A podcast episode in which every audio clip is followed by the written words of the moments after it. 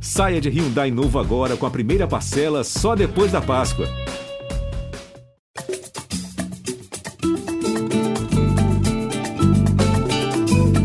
Alô, você ligado no Gringolândia, seja bem-vindo ao podcast de futebol internacional do GE. Globo. Eu sou o Jorge Natan e essa é a Gringo Live, o podcast Pocket Euro de número 29. Chegou a hora da gente fazer uma análise geral da Euro 2020. Quem foi a grande seleção?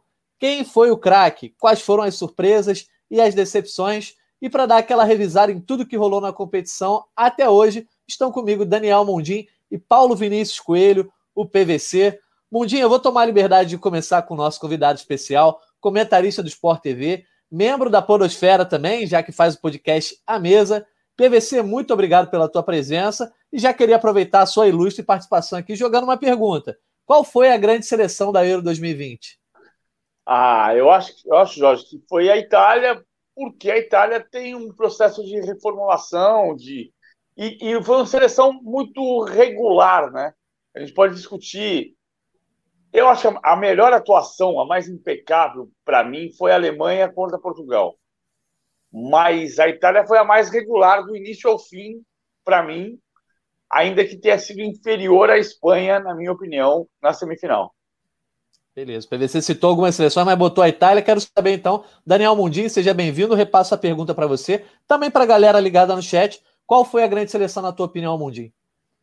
Salve, Natan, salve, grande PVC. É, eu acho que foi a Itália, sim. Concordo com o PVC por esse argumento da regularidade. Foi a melhor seleção da fase de grupos é, e fez uma e teve o jogo mais difícil até agora, dentre as que passaram na minha visão, que foi contra a Bélgica, e foi muito bem, fez um primeiro tempo primoroso. Se a gente dividir em, em tempos, né? Teve a Alemanha contra Portugal é, naquele primeiro tempo, mas acho que o primeiro tempo da Itália contra a Bélgica também foi um dos melhores da Euro. E, a, e eu acho que vale mencionar a Dinamarca, porque quando a gente lembrar dessa Euro, a gente vai lembrar de tudo pelo que, pelo que a Dinamarca passou, não só por causa do Eriksen, da forma como reagiu, e reagiu com um futebol também muito organizado, muito bom, e deu muito trabalho para a Inglaterra. É, eu acho que vale mencionar também a Dinamarca, mas se for para escolher uma, eu escolho a Itália. Bom, a gente vai analisar melhor também, falar de outras seleções aí que se destacaram ou que decepcionaram nessa Euro 2020 nesse podcast. Para quem não nos conhece, nós somos o Gringolândia, podcast de futebol internacional do GE. Nossa resenha está sempre disponível em ge.globo barra Gringolândia e também nas plataformas de áudio. E durante a Eurocopa aí até o domingo a gente está fazendo a gravação sempre ao vivo, em lives às 7 horas da noite, no canal e na página do YouTube do GE. E quem não nos conhece, nos siga lá no Twitter também, GringolândiaGE. É, daqui a pouco eu vou chamar a participação da galera no chat. Vamos seguindo então falando sobre essas seleções. Embora o grande jogo, né, a grande decisão ainda vai ser realizada no próximo domingo, quatro da tarde, a gente quer fazer umas análises gerais que não dependem exatamente do resultado, né, do, do, do próximo jogo, de quem vai levar a taça para casa. Para casa, eu quero deixar mais uma pergunta para todo mundo que está nos acompanhando e também para os nossos especialistas em termos de decepção. Qual foi a seleção que mais decepcionou nessa Euro? E aí eu acho que entra muito também a questão de quem se tinha mais expectativa, quem não tinha. Qual foi a decepção da Euro para você, PVC? Putz, é difícil essa, né? Porque assim, você vai falar da expectativa, pode ser Portugal, pode ser a Bélgica, ah, mas, mas eu acho que é a Alemanha. Porque a Alemanha não é que seja uma decepção, a gente já sabe que a Alemanha estava num fim de processo. Mas eu acho que é o fato mais marcante. Assim, a Alemanha tem algumas euros em que ela termina encerrando trabalhos. Em 84, ela foi eliminada na fase de grupos e isso causou a demissão do Jupp Derval para a chegada do Franz Beckenbauer. Em 2000, ela foi última colocada num grupo que era grupo da morte com Portugal, Romênia e Inglaterra. Isso provocou a saída do Eric Riebeck, o mais curto técnico da história da seleção da Alemanha, dois anos só. Depois, 2004, de novo, né? e isso provocou a saída do, do Voller. A Alemanha foi eliminada na, na fase de grupos. O Voller saiu, veio o Klinsmann, veio o trabalho que veio, vinha com o Ló até agora. E a Alemanha depois foi vice-campeã, semifinalista, e, enfim, fez todo o trabalho que a gente fez, trouxe para ser campeão do mundo, e agora acaba precocemente. Eu acho que a decepção é a Alemanha. Ah, podia citar a Holanda, podia citar a Bélgica, mas acho que a Alemanha sempre tem um peso. Alemanha fora das semifinais, fora das oitavas de final, é decepcionante de qualquer maneira. É, a Alemanha realmente caiu no grupo da morte, até conseguiu passar ali em segundo mundinho, mas não passou dessa Inglaterra que no começo da Euro nem muita gente falava, né? É, eu, eu também concordo com o PVC, acho que a Alemanha está nesse bolo de decepções, é, porque teve uma só uma grande atuação em quatro partidas que fez na, na Euro, só que realmente deu mostras de que não estava é, num, num, processo tão regular, não estava tão organizado, levou o 6 a 0 da Espanha, perdeu para a Macedônia, é, poucos meses antes do, do início da Euro, é, trouxe de volta Miller e, e, e Hummels para ver passar a experiência para esse grupo e aí não parece que não encaixou muito bem. É, e só que eu para citar uma decepção, eu acho que eu fico com a França, viu? Assim, em termos de expectativa e realidade, a maior favorita, atual campeão do mundo, é, favorita de, sei lá, entre sete em cada dez comentaristas ou torcedores, e é, teve só, só, só uma vitória, né? É, vence, venceu a Alemanha, empatou com Hungria e Portugal e não conseguiu passar da, da Suíça depois de abrir 3 a 1 numa virada incrível e aí não conseguiu segurar o placar. É, então eu acho que, que eu fico com, com a França e para citar outra também, e aí já é num, num, outro nível, porque não se esperava tanto, mas foi muito mal. Para mim, a pior seleção da Euro é a Turquia, que foi assim, foi a pior seleção disparada da Euro. É, eu quando fui é, preencher o um questionário que está passando lá na editoria de futebol internacional, também botei a Turquia assim como grande decepção, é, não pela expectativa e realidade, mas acho ter sido a pior seleção. Queria levar o que você levantou, Mundinho, para o PVC. PVC, você acha que a Alemanha fica acima da França? No, porque você, a gente estava comentando aqui fora do ar que você colocou a França como candidata ao título junto sim, com a Inglaterra sim, e Itália. É. E ela cai nas oitavas e não cai. A, Alemanha cai na, contra a Inglaterra, né? A França cai contra uma Suíça de forma inesperada. Mas a Suíça é mais. É, a Suíça era forte. É, de fato, a França é uma decepção. Mas eu acho que a França ainda jogou, ainda jogou uma, de um modo diferente. A gente, tá, a gente sai da, da, da Eurocopa com a França tirando uma ruptura possível de sair de Champs e entrar Zidane, se tiver uma sequência de trabalho, ela vai chegar à Copa do Mundo forte. E a Alemanha, a gente sabe que vai começar tudo de novo.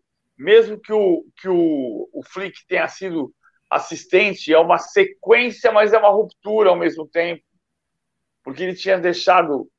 E, e, e a Alemanha, assim, a Alemanha tinha feito um jogo tão espetacular contra Portugal mesmo depois de perder para a França na estreia, que, que deu a impressão de que, putz, eles vão renascer. Então, no fundo, no fundo é assim, a França é a maior decepção, porque a França era candidata ao título mais do que a Alemanha. Mas a Alemanha é a Alemanha. E a Alemanha caindo precocemente, da maneira como caiu, com três jogos muito ruins, ah, ainda que a França seja um, um, uma força hoje, a Alemanha jogando mal é muito, é sempre muito inesperado. Eu diria até preocupante também, né? A gente, justamente com esse contexto que você falou, de encerramento de ciclo, né? Vamos, que, vamos ver o que a galera tá falando no chat do YouTube, se eles concordam conosco, se tem algum outro palpite sobre decepção.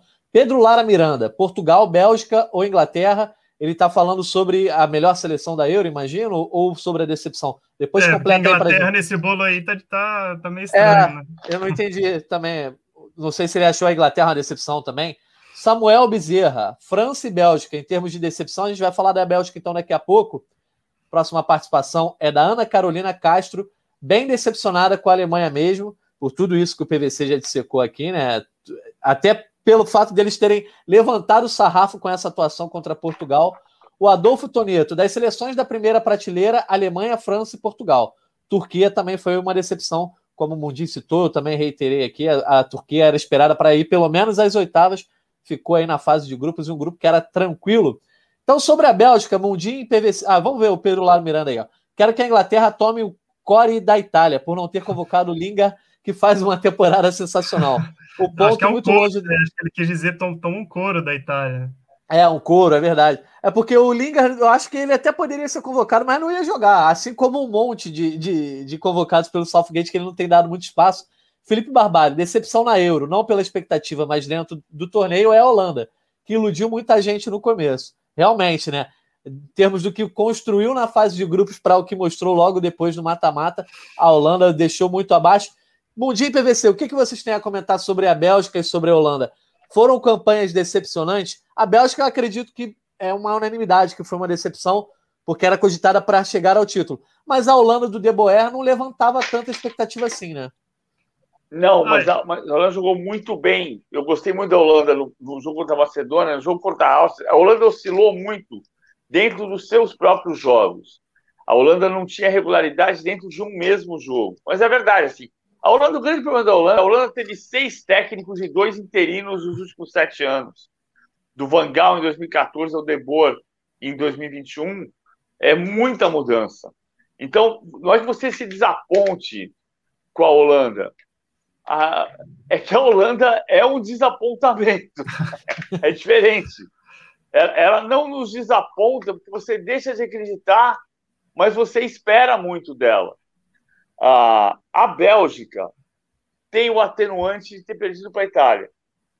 Ou seja, a Bélgica fez uma boa, uma boa campanha e chegou num jogo, eliminou Portugal, o último campeão, e chegou num jogo que podia acontecer um milhão de coisas. É, é natural, a, Bélgica, por tradição, perder para a Itália é absolutamente natural. Mas ela, ela, ela podia ter jogado mais? Claro que podia. Teve De Bruyne machucado, teve Witzel voltando durante a competição, teve Hazard em mau momento, e tudo isso contribuiu para cair precocemente. É, eu também acho, e assim, eu também não vejo Holanda e Bélgica tanto assim como decepções. É, eu acho que a Holanda deu dá sinais de desorganização, desorganização e assim de que não dá para se esperar muito da Holanda é, o tempo inteiro e caiu para uma das seleções que acho que a gente vai falar mais tarde, que foi uma das, das surpresas pelo, pelo que mostrou. E a Bélgica, eu acho de forma alguma que foi uma decepção. Até falei, falei isso no, no dia que caiu. É, não acho que não é essa unanimidade que você disse, Natânia. Me permita discordar do amigo, mas não. É, eu acho que não dá para considerar a Bélgica uma decepção fez, para mim, depois da Itália, foi o time que melhor jogou na, na fase de grupos contra adversários até razoáveis, a Dinamarca e, e a Rússia, nem coloca a Finlândia nesse bolo, é, e passou por Portugal com um, com De Bruyne e Hazard já com condições físicas muito muito é, já, já desgastados e, e o Hazard fez para mim naquele jogo o melhor jogo dele desde que ele saiu do Chelsea, assim, é, contra, contra Portugal. E aí foi para o duelo contra a Itália, tem todos esses atenuantes, tem o Lukaku correndo vários gols e caiu fazendo um jogo, de certa forma, bem equilibrado contra a favorita ao título até então, contra o melhor time da competição até então. Então, é, é, é o que é futebol, assim. Não, só vai ser, só vai se confirmar o que se espera se, se ganhar, é, e aí, se, cai, se cair, já é automaticamente uma decepção? Acho que não. Acho que, acho que foi dentro do esperado. Caiu para favorita. Jogando é, eu, razoavelmente bem. Eu digo mais por essa coisa de, de, candidatismo ao título, né? Lá no guia do GE a gente colocou a França como favoritasse, logo depois Portugal e Bélgica. Por isso que eu falei sobre decepção. Então, para a gente fechar esse tema, Portugal é uma grande decepção, uma decepção pontual. O trabalho do Fernando Santos atrapalhou o que, que vocês acham, analisam sobre a campanha portuguesa nessa Euro? É, é a pior campanha de Portugal na história.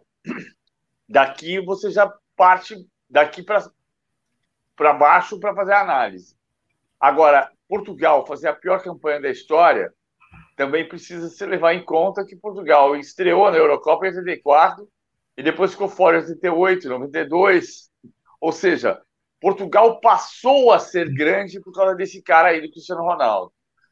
E, e, a gente pode olhar para uma geração que todo mundo está dizendo ah, a maior geração portuguesa de todos os tempos. Não é bem assim. A maior geração portuguesa tinha Rui Costa, tinha Folha, tinha Peixe, tinha Vitor Bahia, tinha Fernando Couto, tinha Figo. Ah, essa aqui é muito promissora, mas você tem o Cristiano Ronaldo no ápice e uma geração de jogadores de um nível mais baixo. Fernando Santos é um técnico conhecidamente conservador, para não dizer retranqueiro. Ele, uma definição que eu ouvi de um jornalista português é que o Fernando Santos teve a permanência em Portugal garantida no dia em que o Mourinho assinou com a Roma. Ou seja, muita gente gostaria de ter o Mourinho como técnico de Portugal, mas não é essa a lógica para os maiores técnicos do planeta. Então, o Fernando Santos permanece. Se tocar Fernando Santos para o Nuno Espírito Santo, ou tocar de volta para o Paulo Bento, ou tocar para o Jorge Jesus, ou tocar... não tem uma, uma certeza de nada.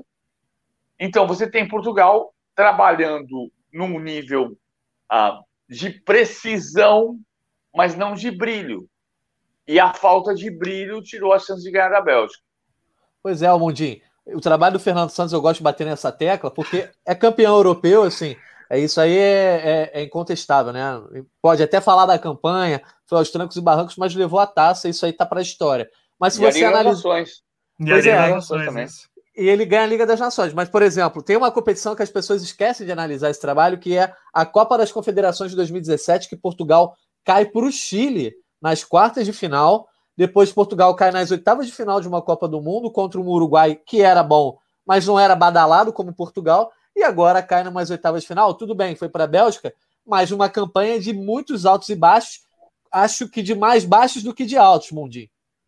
É, acho que dá, é, se o Gozens conseguir uma transferência aí para um gigante da, que, do, do, do, futebol europeu nesse mercado, tem que dar uma comissãozinha para o Fernando Santos, né? Que o Fernando, como você mesmo disse, Fernando Santos consagrou o Gozens nesse jogo contra a Alemanha. Mas é, realmente, assim, Portugal foi.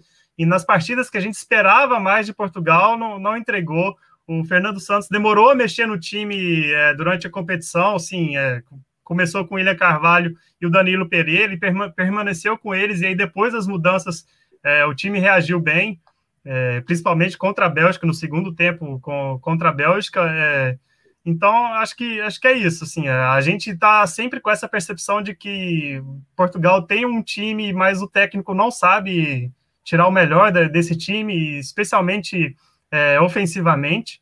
É, e eu acho que, acho que boa parte dessa decepção de, de Portugal na Euro cai, cai sim na, na conta do, do Fernando Santos, assim, mas é, mas acho que para citar outros jogadores, assim, acho que o Bruno Fernandes também é, se esperava muito dele e ele não, não entregou. Mas quase é, não jogou também, né? Quase, mas não, mas ele começou como titular, né? E aí, para poder mudar o time, o Fernando Santos sacou ele, não, não deu uma alternativa tática é, desse novo time sem os seus, seus dois é, volantões com o, o, Bruno Fernandes no time, né? Acho que é, mas não sei. Dava para testar, não sei. É, eu acho que ele poderia ter optado por esse time com Renato Sanches, talvez até o Palinha mesmo e, e depois o Bruno Fernandes, enfim. Mas a gente, isso rende uma live nova, um novo podcast, esse Portugal de Fernando Santos. Vamos ver a participação da galera, o que, que eles estão falando sobre aí as seleções. O Luciano Lívia, boa noite, sou fã de vocês. Esse PVC é fera. Aí elogio para o PVC, nosso convidado especial. Próxima participação. Opa, eu acho que deu, deu uma travadinha aí. A galera, eu tinha, tinha visto no chat ali que a galera tava dando umas cornetadas ali, alguns jogadores. Ó, o Pituta BR, CR7 foi o melhor jogador de Portugal nessa Euro. Acho que isso aí não, não há muita dúvida, né? Quase que um dos poucos destaques aí de Portugal, né? Carrega bastante dos pontos que Portugal conquistou nas costas. Jean Vitor, ele não jogou bem nenhum jogo. Nem 30 gols de pênalti mudam esse fato. Olha, rapaz, isso aí já é complicado, né? Depois a gente fala disso. Quando a gente falar sobre jogadores, a gente vai falar sobre isso. Pedro Lara Miranda, melhor coisa do meu dia é o PVC no Pocket Euro. Galera aí comemorando a presença do PVC, estreante aqui no Gringolândia. Adolfo Toneto, a Bélgica apresentou um ótimo futebol. Vejam como a zaga experiente que está encerrando o ciclo continuará forte para 2022. Beleza, vamos então agora para a gente fechar esse tema de seleções. A última pergunta é: qual foi a surpresa positiva da Euro 2020? Aquela de que ninguém esperava nada ou esperava pouco e alcançou um grande feito? Na minha cabeça vem duas assim: República Tcheca e Suíça. Tem alguém aí que eu não citei que você acha que surpreendeu mais, PVC? Eu acho que é a Dinamarca. Porque, assim, tudo bem, a Dinamarca tem um, é um caso à parte, né? A Dinamarca é um time forte, um time que vinha fazendo bom, bom papel, que vinha jogando bem, mas, mas o caso o Eriksen virou o caso da campanha. A, a gente não imaginava, pouquíssima gente colocou a Dinamarca como candidata à semifinal, e ela chegou à semifinal. O único time que fez gol na, na, na Inglaterra, e um gol de falta, o gol do Dansgaard. A gente tem nessa seleção o Dansgaard aparecendo de, de fato como um jogador. O, o costuma dizer que é o cara que pensa dois segundos antes dos outros, mas ele fez uma, uma, uma Euro extraordinária e talvez não jogasse tantas vezes se o Eriksen jogasse. Ah, você tem o Dolberg tomando a posição do Poulsen por causa da lesão do Poulsen, mas o Dolberg é um jogador que apareceu brilhantemente no Ajax da Liga Europa de 2016-17 e depois não manteve o mesmo nível, mas um jogador que fez três gols na competição, jogou uma grande temporada, uma grande competição. Uh, o Schmeichel, que é um goleiro comum, o Schmeichel é um goleiro que tomou 50 gols no campeonato inglês. Pelo, se não tivesse tomado 50 gols, o Leicester tinha ido para a Champions. Mas o Schmeichel fez um grande torneio, fez uma grande partida contra a Inglaterra. Então, eu, eu acho que a Dinamarca é um, é um caso, né? é uma história. Né? Chegar à semifinal, claro que a história não é chegar à semifinal, a história é o caso Eriksen. Mas, além disso, chegar à semifinal com essa unidade que passou a ter, a gente vai falar dessa história por muito tempo. É, sem dúvida, eu acho que é, é, é, o fato marcante da Eurocopa é justamente a Dinamarca se recompor não só depois de um drama como esse, mas sem o seu camisa 10, ou Mundinho.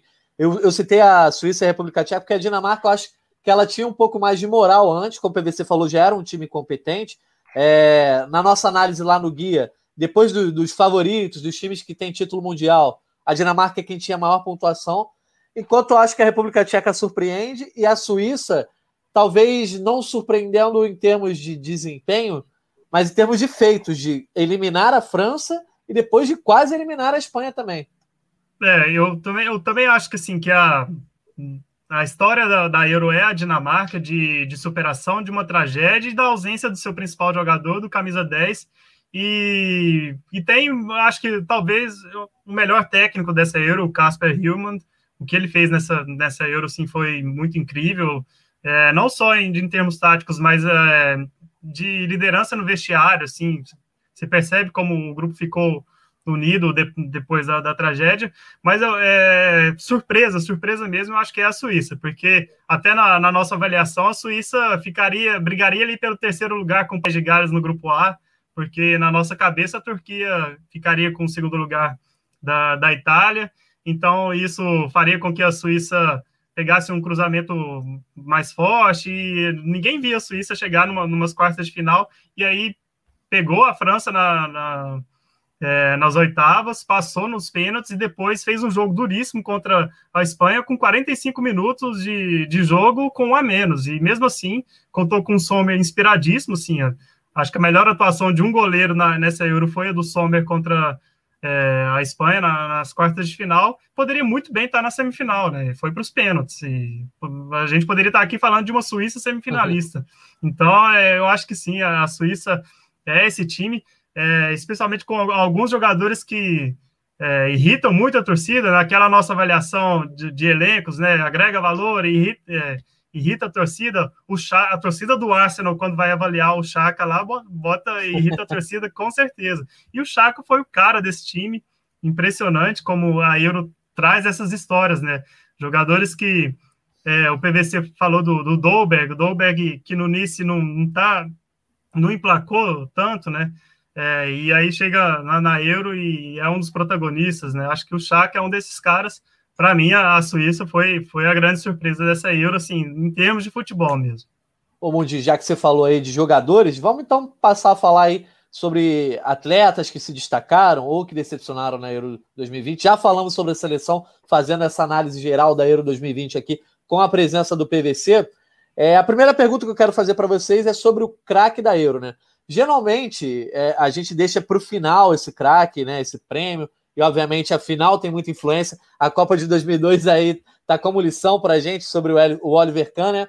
Mas a gente está dando então aqui uma parcial. É, é meio que o craque, a gente vai montar a seleção também de 98% da Euro, dos 50 jogos que foram disputados até hoje.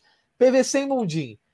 Quem são os candidatos a craque da Eurocopa hoje e se isso pode mudar dependendo da final? E quem é, quem seria o vencedor? Seria o voto de vocês para essa premiação? Para mim, em princípio, o Sterling. Porque ele tem três gols, um passe para gol e um pênalti sofrido que resultou na classificação da Inglaterra. O Sterling não é um jogador absolutamente brilhante, mas é um jogador que faz gol. Ele teve mais de 20 gols nas últimas três temporadas, tirando essa última, que ele fez 14. Essa temporada ele teve um nível abaixo, mas ele vinha de temporadas fazendo muitos gols. A discussão de ponta faz gol, não faz, o Sterling faz gol. O Sterling é decisivo. Não foi tanto nesta temporada, mas acabou sendo na, na Eurocopa. Ah, o Sterling não é o maior jogador do mundo. O Sterling não é um jogador brilhante. Eu brinquei essa semana. O Brasil depende do Neymar. Pô, melhor depender do Neymar do que depender do Sterling. mas, mas, mas ele jogou muito bem. Ele, ele foi muito decisivo. A Itália chegou menos em função de um jogador. Pode destacar o Chiesa. Se, se a Itália for campeã, talvez o destaque passe a ser o Chiesa. Talvez seja o Donnarumma. Eu acho que, no fundo, no fundo, as competições de seleções são as que mais têm demonstrado que o jogo coletivo vale muito. Uhum. Vale mais do que no passado. Tá difícil este ano escolher um destaque individual do futebol do planeta. A gente vai acabar caindo no Messi por, por falta de outro. Ou do Cristiano Ronaldo, que fez gols de pênalti, foi um grande personagem da Euro, pelos recordes, mas um um craque indiscutível, não tem. Eu voto mas, no Sterling por enquanto. Mas a final pode mudar seu voto, PVC? Você pode. falou do Chiesa aí. Ah, se você tiver uma final que o Donnarumma resolva o jogo com cinco defesas estupendas na frente do Harry Kane, por exemplo, ou se o Harry Kane fizer três gols na decisão e um passe para gol, que ele é capaz disso, a gente tá vendo o Harry Kane saindo muito da área, nesses últimos jogos ele conseguiu sair mais da área. E eu acho, é, é, parece contraditório, mas eu acho que o Harry Kane precisa muito sair da área, porque ele abre espaço e faz bons passes. Mas ele não é um meia, ele é um centroavante. Então ele também precisa estar presente na área. Para mim, contra a Dinamarca, ele fez um grande jogo. Só que ele não finalizou. Ele não, quer dizer, fez o gol no final, né? mas ele, ele finalizou muito pouco, porque ele entrou pouco na área. A Inglaterra pediu o Kane fora da área, fazendo pivô.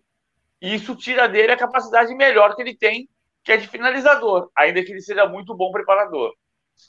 Mundinho, e você daria o, o prêmio de craque para o Sterling também? Eu daria hoje, mas eu quero saber também se o seu voto pode mudar nessa final e quem seriam os candidatos que poderiam tirar do Sterling. É, o meu voto pode mudar, e tanto pode mudar que eu acho que essa é a característica da Euro, assim, o craque foi mudando, né, ao longo do tempo. Para mim, o craque da fase de grupos foi o Lukaku, e aí de, depois os protagonistas foram caindo, né? Primeiro, aí o, o, Cristiano Ronaldo também era um potencial, e aí caiu nas oitavas. É, o, De Bruyne também fez um, um, ótimos jogos na primeira fase e, e um bom tempo contra a Itália e também caiu. E aí isso vai mudando a, a nossa percepção, né? E a Itália, que é um, um, time de um jogo coletivo muito forte, tinha o Spinazzola. Se o Spinazzola tivesse seguido, acho que ele seria um nome para potencial craque, mas é, eu acho que é, isso vai mudar com, com a final também. E aí, nesse momento, eu voto no Sterling também. É três gols e uma assistência, e é o, o cara que mais driblou né, na Eurocopa até agora. E um pênalti não sofrido. É, é sim. Um, um pênalti um, é, Mandrake, né, que a imprensa inglesa praticamente fechou os olhos né, sobre esse pênalti.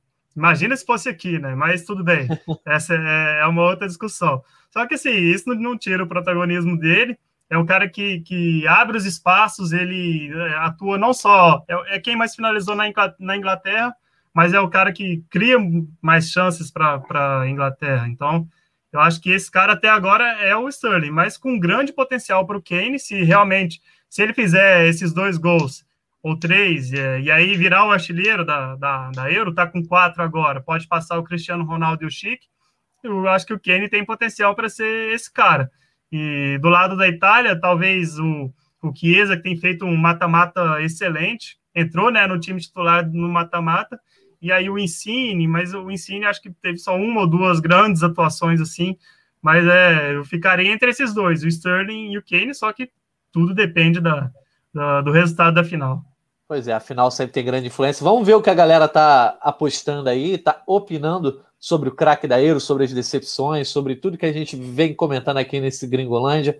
Pode plugar aí, nosso diretor Rafa Barros, participação da galera no chat. Salvador Gama, Itália ganha no domingo, é a aposta dele aí nessa final, 4 horas da tarde no Wembley. Adolfo Toneto, Immobile fez uma Euro até então um pouco apagada, realmente passou é, é, despercebido quase o Immobile ali, muito individualista também em alguns lances.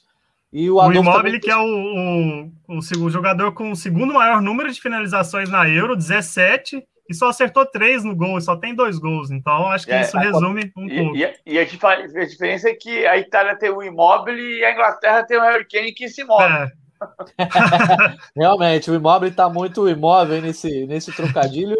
Está complicado para a Itália. O Adolfo também diz que o Donnarumma é o melhor goleiro da Euro. Vamos pegar esse gancho então daqui a pouco, Adolfo, para a gente falar sobre isso.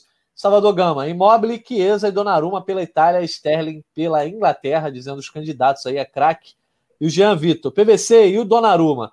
Vou pegar então esse gancho da galera falando do Donnarumma, levantar já então a bola aí para o PVC e também para o Mundim. Vamos montar uma seleção com base nesses 50 jogos que a gente viu aí. Tá? É óbvio que a gente já falou que a final pode mudar, pode desempatar isso para algum jogador, pode tirar algum outro atleta aí dessa seleção mas a gente vai montando aqui posição por posição e depois complementa. PVC, quem foi o melhor goleiro da Euro 2020? Putz, assim. Você pode dizer que foi o Pickford, a melhor defesa. É. Mas o Pickford não é um goleiro como o Donnarumma. O Donnarumma vai ser o maior goleiro do mundo. Provavelmente vai ser o maior goleiro do mundo. Um goleiro que fez uma grande campanha, embora tenha feito até gol contra, o Radek fez um, uma, uma grande fase de grupos goleiro da Finlândia. Ah, o Sommer. O Sommer fez um grande torneio. O Schmeichel fez uma partida estupenda contra a Inglaterra. Fez um grande torneio. É, é que assim, o Donnarumma eu voto seguro, né? Porque se ele não tomar um frango na final, ele vai ser o grande goleiro porque ele avançou. Ele trouxe a Itália para a final com, as defesas com a defesa, principalmente contra o Morata, no pênalti contra a Espanha. Concorda, Mundinho? É, eu concordo. Acho que dá para ficar entre Donnarumma e Schmeichel nessa, com a menção rosa para o Sommer. É, mas eu fico com Donnarumma pela partida contra a Bélgica e também pela defesa é, do, dos pênaltis contra a Espanha. E é, tá aí como a segunda melhor defesa né, da, da Euro. É, por enquanto eu fico com ele sim, com certeza. Mas acho que o, que o Pickford não consegue, sim, pensando numa possível influência da final, acho que nem com nem com a final, com a Itália, cinco, com a Inglaterra. Pênaltis, ou é, acho que só aí talvez, aí, aí ele consegue. O Mundinho, deixando então também já a pergunta para você, quem foi o melhor lateral direito da Euro? E aí é uma posição que não é muito clara, né? Foi uma posição que foi difícil a cada fase a gente montava uma seleção, né? Para achar um lateral direito não era tão fácil pelo menos depois da queda do Dumfries, né? Que no começo o Dumfries se destacou. É, a seleção da fase de grupos era o Dumfries, assim, isso foi unanimidade. Mas aí, pensando na Euro como um todo, se eu fosse montar, eu, a gente já fez até esse exercício, assim, de montar a seleção da Euro, eu improvisei na, na lateral direita, assim, porque botei o Maeli, que é destro, mas joga na esquerda, botei ele lá para botar outro destaque na lateral esquerda. É, eu fiz isso, mas aí, se for para citar um lateral mesmo, eu fico com o Walker. E aí, PVC, prefere improvisar alguém não. ou alguém merece uma vaga não, de lateral? Eu vou fazer, eu vou fazer uma coisa que é meio absurda porque é uma das exceções. Mas eu voto no Kimmich. Porque o Kimmich é o símbolo para mim dessa dessa desse futebol de transição que é de soberano na, na Euro. o Kimmich, no jogo contra Portugal, e nos outros jogos também, ele foi ponta, foi meia e foi lateral. Porque nesses times que você faz linhas de cinco defensivo e linhas de cinco no ataque, ao mesmo tempo ele fazia linha de cinco na defesa e linha de cinco no ataque. O Walker, o Walker é um jogador mais limitado tecnicamente, ele faz a lateral direita, ele não tem profundidade, ele faz terceiro zagueiro. Mas o Kimmich, assim, eu sou, eu sou fissurado no futebol do Kimmich pela capacidade que ele tem de ser meia, ponta e lateral ao mesmo tempo. Mesmo que ele tenha desapontado, porque a seleção dele desapontou. É, eu, tá eu, só para né, para ninguém achar que eu acho que eu penso que o Walker é menos jogador que o Kimmich, pelo sim, amor sim, de Deus, sim, né? É, é, só que eu, eu tenho dificuldade de botar jogadores nessa seleção assim que caíram das oitavas ou da fase de grupos para é, para antes. No final, acabei de vai... escalar mais um, acabei de escalar mais um polêmico aqui, hein? Então, ó, ó, já, no final a gente vai desempatar essas polêmicas. Vamos agora falar então sobre o zagueiro. Eu quero saber quem foi o melhor zagueiro dessa Euro 2020 e também o segundo melhor, né? Para poder jogar ao lado dele. PVC, você começa. Ah, eu vou de Bonucci e Maguire. Eu gostei do Maguire. Também Maguire gostei. Tá, Maguire Mas se tá for... fazendo uma boa competição. Para ah. escolher o melhor, seria Bonucci ou Maguire? Quem fez a melhor Euro até agora? Acho que Maguire. O Maguire é o zagueiro mais caro da história. E ele nunca foi o zagueiro melhor da história. Mas ele fez uma, uma, uma, uma, uma Euro muito segura, muito firme. Pode falhar na final. É, sempre tem essa chance. E aí, Mundinho, você considera que algum outro zagueiro entra nessa análise? Não, dá, acho que dava, daria para citar o Chiellini, mas a minha dupla também tem Bonucci e Maguire. Maguire é um cara que em vários momentos ele tá, tá no meio campo desarmando e armando, assim, é impressionante. E já fez gol também, né? É, mas ele é um dos, dos pilares dessa defesa que tomou só um gol na, na Euro. E lembrando que ele não começou, ele estava com problema físico, é, entrou, se não me engano, só na terceira rodada. Não, não lembro é. se ele estava contra a Escócia. Como que como o Chiellini, né? O Chiellini é. tem esse, o desempate do Bonucci do Chiellini para mim é que o Chiellini se machucou contra a Suíça Sim. e ficou fora. É meio o Gerson na Copa de 70. jogou muito, mas jogou só três jogos. É verdade. Afinal, é como a gente falou, de repente pode jogar para um lado para o outro aí. É lateral esquerda. E aí é uma posição que, ao contrário do lado direito, a gente tem alguns nomes, né? Eu, por exemplo, acho que o Spinazzola assim, fez uma Euro irrepreensível, mas as atuações do Luke Shaw também me fazem ter uma pulga atrás da orelha, e até o Miley também, da Dinamarca, que apesar de jogar mais de ala, assim como o Spinazzola, enfim, lateral esquerdo, quem vocês consideram aí que dá para a gente colocar aí como o melhor da Euro? O Luke Shaw, para mim. Porque o Shaw, além de tudo, ele tem essa é, ele vira um personagem um pouco por essa guerra com o Mourinho. É, o Mourinho, como comentarista, disse: o Sol foi muito bem contra a República Tcheca, mas errou muitos cruzamentos. E o Shaw respondeu: Olha, eu errei alguns, mas acertei a maioria. E o, e o, o Mourinho coloca as pessoas, separa as pessoas no grupo dos que ele gosta e dos que ele não gosta. Infelizmente, eu estou no grupo dos que ele não gosta. E ele começou a dar passe para gol com uma facilidade enorme. O Shaw é muito talentoso. Desde o Southampton, ele é muito talentoso. Ele tem um engorda emagrece, ele teve lesões que ajudaram nesse engorda emagrece, que você se machuca e para de treinar, então você perde condição física. Uh, mas ele é um jogador de um nível extraordinário e fez uma Euro, a fase final até agora, um, irrepreensível, eu diria.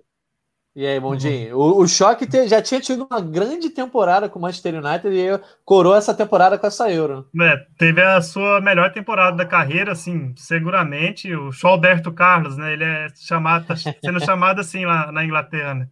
Tem três assistências, ninguém na, na história da Inglaterra tinha dado pelo menos é, três assistências, só Luke Shaw e David Beckham. Só que eu ainda fico com o Spinazzola, assim. Spinazzola que foi o melhor em campo em dois jogos da Itália. É, acho, acho que a Euro dele é, é um pouco mais impressionante do que a do, do Luke Shaw, mas eu acho que qualquer um desses três aí que entrar, vai, tá tudo bem. Luke Shaw, Spinazzola e o, e o Maeli. Você quer comentar sobre o Spinazzola e o Maeli ou PVC? É, vocês acham, você acha que... O Maeli eu tenho certa dúvida ainda sobre o que vai acontecer com ele, porque o Maeli foi, fez uma temporada na, na Atalanta, média, né? No sentido de que Sim. ele jogou muito menos do que o Gozens, por exemplo. Ah, o Gozens fez uma. O Gozens. Eu, eu, eu, eu, sou muito mais maluco pelo Kimmich do que pelo Gozens. Mas o Gozens fez uma partida contra Portugal extraordinária. E o Gozens é o concorrente do Maeli na, na Atalanta, em teoria, jogando na mesma posição. Ah, e o Gozens é mais jogador que o Maeli. O Spinazzola fez um, uma grande Eurocopa. Machucou-se nas quartas de final, foi o melhor jogador no primeiro jogo, foi o melhor jogador no, no, no jogo que ele se machucou também nas quartas de final contra, contra, contra a Bélgica, mas acho uma maneira diferente de jogar, né?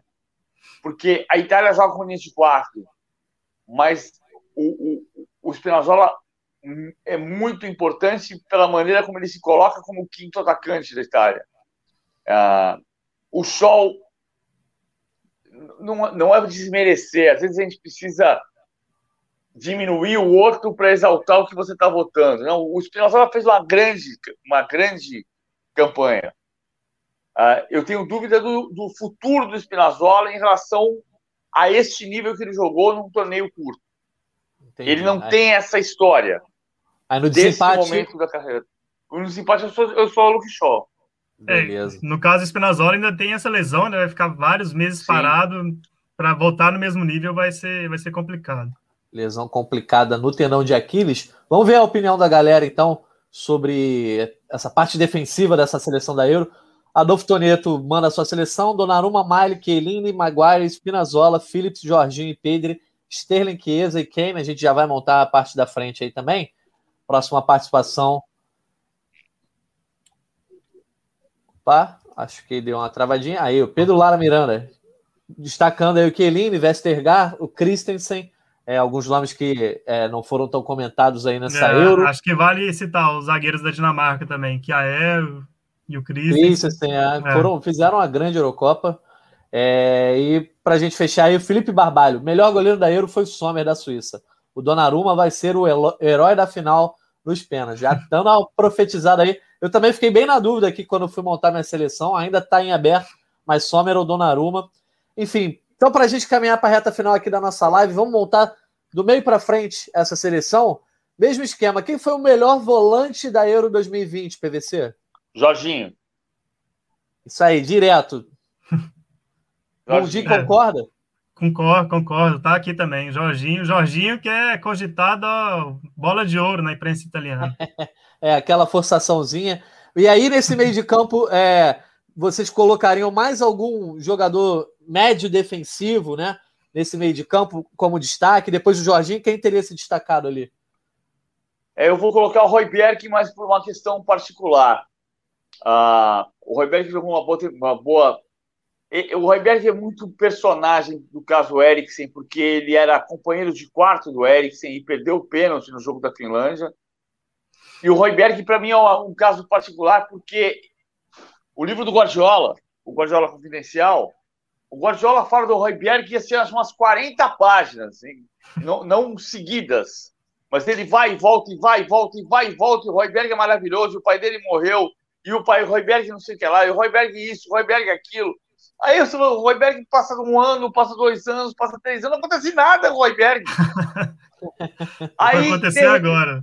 Aí, de repente, ele vai para o Southampton, começa a jogar bem, e o Tottenham contrata, e o Mourinho diz que ele é o capitão sem faixa, e ele virou o que agrada gregos e troianos, ou seja, Guardiola e Mourinho. E ele fez uma grande tempo, fez uma grande Eurocopa eu posso estar esquecendo aqui, porque eu estou eu tô falando da seleção na medida em que nós estamos conversando, eu não montei ela no papel. Claro. Ah, então daqui a pouco eu posso lembrar de alguém e falar, não, mas era melhor. No mas, final, a gente, a gente é, arremata a seleção. Beleza, mas assim, o Royberg tem esse caso para mim. É, o, o, livro do Guardiola e, e o caso Eriksen estão juntos para eu colocar o Royberg aqui. O Chaka fez uma grande euro. O Chaka, por exemplo. Eu estou preferindo o Royberg ao Chaka por essa questão particular. Bondinho, e você, o que, que, que, você acha sobre esses ah, eu volantes? Fechei, eu fechei meu meio campo com o Royberg e o, e o Pedri. É, assim, e assim, na dúvida se colocava o Verratti ou não, mas é, eu acho que acho que fecha bem, assim, principalmente então, pelo, já, pelo já Pedro. responde assim. aí a pergunta, o Mundinho, de quem foi o melhor meia, né? Tirando os volantes, quem foi o melhor meia da Eurocopa aí? Um pouquinho a mais meia, à frente. é. Pedro, fico no caso aí dúvida, seria o Pedro. É, fico, fico na dúvida, não, assim, fico, se for falar para meio campista, eu fico na dúvida entre Jorginho e o Pedro, mas acho que o Pedro foi assim, é, para mim, é, junto com o Dansgaard, não, o Pedro não chega a ser revelação, mas se você considerar fazer o corte ali de sub-21, Claro, eu é. acho que ele entra ne- nessa categoria assim, de melhor jogador sub-21 da, da, da Euro. Foi o cara que deu mais passes decisivos, assim, o cara que. Ele, Mano. ele só não é revelação porque ele jogou no Barcelona É, foi o 17 cara que mais 18 jogou no. Isso, foi o cara que mais jogou no Barcelona na última temporada. E não, não dá para não dá para dizer que assim que era uma novidade. Mas eu acho que eu fico com ele, sim, Pedro como o melhor meio-campista da E Euro. você, PVC, do meia mais para frente ali, quem seria o melhor meia? Se o Jorginho pode estar também, mas olhando um pouquinho mais para frente, o jogador mais avançado. O meu voto absurdo era o Pogba. Eu acho que o Pedro é um voto melhor. O Pedro é um voto melhor. É que o Pogba jogou tanto, mas tanto, mas tanto, contra a Suíça principalmente, mas no jogo que ele errou a última bola. Mas é, é, se- você sai dessa Euro com a certeza de que o Pogba é um jogador. O Pogba é o melhor jogador do mundo para fazer quatro jogos. Assim, Torneio sabe? curto. Né? É, torneio curto. Se você diz assim, Pogba, é o seguinte, eu preciso de você para duas semanas. Não, pode deixar, professor, eu vou arrebentar, pode deixar. Agora, Você se você consegue botar ele- ele no, no eixo. Agora, se você falar assim, ó, eu preciso da temporada, tem 38 jogos de campeonato inglês, tem 13 partidas de Champions League, tem mais É mais Copa, difícil. lá. Não vai dar, professor. Não, vou- não, não vai rolar. Não, vou, não vai rolar. Vou ter que fazer tal coisa, vou ter que ter outro compromisso. Não vai dar certo. Eu voto no Pedro por isso. Mas o Pogba, o Pogba deu demonstração de ele ser um dos maiores jogadores do planeta quando ele topa. Boa, gostei da definição. Vamos É. fechar então esse meio de campo aí, já para a gente não deixar muita coisa em aberto. Ficaria Jorginho, Royberg, Pedro, ou mudaria aí essa Não, configuração? é isso aí. Não, essa daí, essa daí. E para mim, o melhor jogador de meio campo, Jorginho. Fechou então. Agora, agora vamos para o ataque, o, PVC, que em algumas lives aqui rolou uma certa polêmica, porque na fase de grupos, muita gente deixou o Cristiano Ronaldo fora dessa seleção. Quero saber se você concorda. Não estou nem falando da seleção da Euro, não, tá? Da fase de grupos, eu acho que. é, é, eu, eu, por exemplo, acho que é, é- é difícil não deixar. O, não colocar o Cristiano Ronaldo pode nessa falar, fase. O É PVC, porque o ficou eu um pouco assim, incomodado com. É, que o Cristiano Ronaldo ficou. Estava ausente na seleção de alguns colegas nossos da, da, da seleção da fase de grupos. E aí Você quer comentar sobre isso. PVC? Você botaria o Cristiano na sua seleção da fase de grupos? Eu, eu botaria até hoje. Mas, assim, claro, ele fez gol de pênalti, mas o grande. Ele é um grande personagem dessa Euro. Por, não por causa do que ele jogou, mas pela capacidade de ser decisivo em poucos jogos, porque não decidiu contra a Bélgica, mas pela capacidade de decidir na idade dele, 36 anos, Isso. e, e, e jogando fora da posição original dele, mas jogando como centroavante e como líder. E ele virou o recordista de gols de, de seleções nacionais e recordista de gols da Eurocopa na história. Tudo isso serve de licença para colocá-lo na, na. Eu acho que o ataque tem Lukaku e o ataque tem Sterling. E a gente pode discutir se o terceiro é o Cristiano Ronaldo ou se é um outro.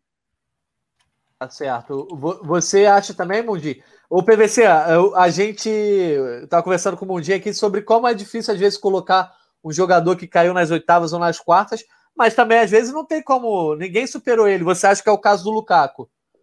Não, o Lukaku supera. O Lukaku jogou mais que ele. Jogou melhor do que ele. Eu posso dizer, eu posso montar um ataque com o Lukaku, Harry Kane e Sterling. Por exemplo. Eu posso montar um ataque com o Federico Chiesa, Lukaku e Sterling. Ah, o Mas Chiesa- quais seriam os, os seus três, assim? Se só tivesse três, três lugares ali, três camisas para dar, para quem você daria? do ponto de vista técnico, eu acho que eu faria Lukaku, Harry Kane e Sterling. Mas, mas o Cristiano Ronaldo é muito personagem dessa Euro.